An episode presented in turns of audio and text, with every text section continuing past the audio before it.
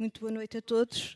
Uh, Bem-vindos a mais um debate do ciclo EduTalks, uma iniciativa do EduLog, da Fundação Belmir de Azevedo. Neste debate procuraremos saber se há equilíbrio na distribuição regional no ensino superior. Em maio de 2018, o Ministério da Ciência, Tecnologia e Ensino Superior determinou para o ano letivo de 2018-2019 a redução de 5% no número de vagas a fixar pelas instituições de ensino superior públicas sediadas em Lisboa e no Porto, permitindo assim o aumento de vagas nas instituições do resto do país. A dois meses da primeira fase do Concurso Nacional de Acesso ao Ensino Superior, vamos então avaliar o real impacto desta medida. Uh, são meus convidados o professor António Fontainhas Fernandes, que é presidente do Conselho de Reitores das, Universidades Portuguesas, o professor Pedro Dominguinhos, que é presidente do Conselho Coordenador dos Institutos Superiores Politécnicos, o professor uh, João Guerreiro, presidente da Comissão Nacional de Acesso ao Ensino Superior, e a professora Carla Sá, professora de Economia da Universidade do Minho. Uh, antes de partirmos para a nossa conversa, vamos ver um vídeo com uma reportagem que ilustra este tema.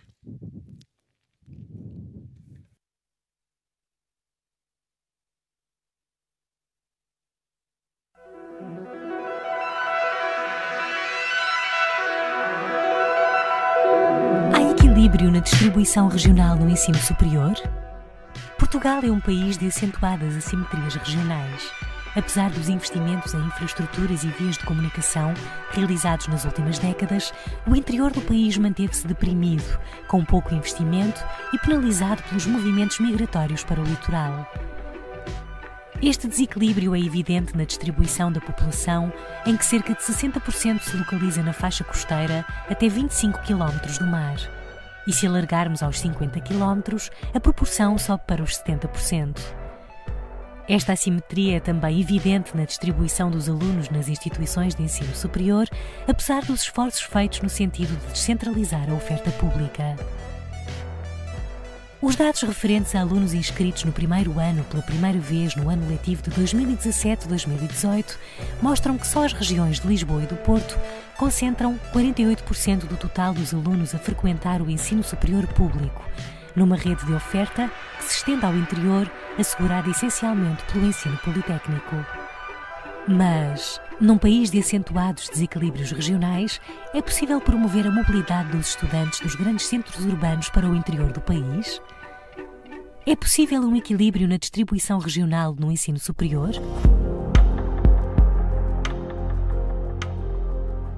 Com o objetivo de assegurar uma maior competitividade às regiões com menor pressão demográfica, o Ministério da Ciência, Tecnologia e Ensino Superior determinou para o ano letivo de 2018-2019 a redução de 5% das vagas das universidades e politécnicos de Lisboa e do Porto e o aumento de vagas no resto do país. Lisboa e o Porto tiveram por isso uma redução global de cerca de mil vagas. Se analisarmos a distribuição de vagas por Portugal continental, verifica-se um relativo equilíbrio regional, apesar do Algarve, com um pouco mais de 3 vagas por cada mil habitantes, ser ligeiramente penalizado em relação ao resto do país. Também numa análise da distribuição de vagas entre o litoral e o interior, o país apresenta um relativo equilíbrio, com o reforço do interior. Mas terá esta redistribuição de vagas contribuído para uma efetiva mobilidade e distribuição dos alunos? Apesar de a medida visar a promoção de regiões com menor pressão demográfica, em particular o interior do país, 52% do total de vagas retiradas a Lisboa e ao Porto foram redistribuídas pelos distritos de Aveiro, Braga, Coimbra e Viana do Castelo. No caso do ensino universitário, Lisboa e Porto perderam 782 vagas.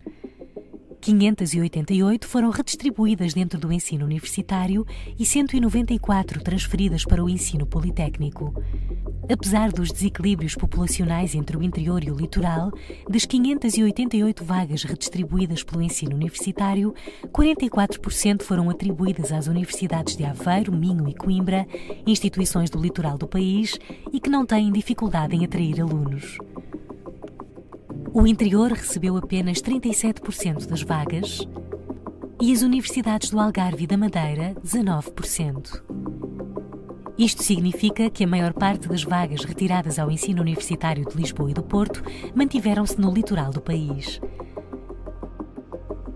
Analisando o número de inscritos pela primeira vez no primeiro ano pelo Regime Geral de Acesso, no ano letivo de 2018-2019, Lisboa e Porto perderam 621 alunos, em comparação com o ano letivo anterior. Aveiro, Coimbra e Minho captaram mais 151 alunos e as universidades do interior aumentaram em 95 o seu número, apesar de, mesmo assim, a Universidade da Beira Interior perder 12 alunos. Olhando para os dados do ensino politécnico, Lisboa e Porto perderam 284 vagas para as instituições do resto do país, a que se somaram 208 vagas adicionais, transferidas maioritariamente do ensino universitário. No ano letivo 2018-2019, as instituições do interior do país foram reforçadas com 245 vagas extra, mas mesmo assim tiveram menos 248 alunos inscritos em relação ao ano anterior. Estes dados mostram que a medida da tutela não terá promovido uma significativa deslocação de estudantes para o interior do país. No ano letivo de 2018-2019, houve menos 1.228 alunos inscritos na primeira fase do concurso de acesso ao ensino superior, menos 275 nas universidades e menos 953 nos institutos politécnicos. Mas esta diminuição global de alunos que se inscreveram pela Via Geral de Acesso acaba por ser compensada pelos alunos inscritos por outras vias. A análise da redistribuição de vagas e do número de alunos inscritos permite perceber que, apesar do aumento da oferta nas outras regiões do país, que não Lisboa e Porto, a procura manteve-se com níveis baixos. No caso do ensino politécnico, aumentou a oferta, mas a procura diminuiu acentuadamente. A explicação poderá ser encontrada na oferta do ensino privado. Do total dos alunos inscritos pelo Regime Geral de Acesso no Ensino Superior, o ensino privado representa 25% em Lisboa e 38,7% no Porto. Mas se considerarmos todas as vias de acesso, Lisboa passa a representar 29,9% e o Porto chega aos 43,2%. Isto significa que, apesar da redução da oferta pública em Lisboa e no Porto, manteve-se o canal de oferta privada.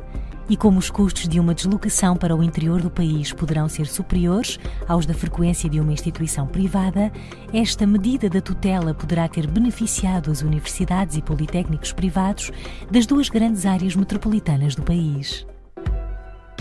Perante a realidade dos números, Bastará assegurar-se uma redistribuição de vagas entre instituições para se garantir a mobilidade dos alunos? A redução do número de vagas das instituições públicas de Lisboa e do Porto não terá beneficiado o ensino privado maioritariamente localizado nestas áreas metropolitanas? Perante a falta de efeito no ensino politécnico, justifica-se a redução de vagas nos institutos politécnicos de Lisboa e do Porto?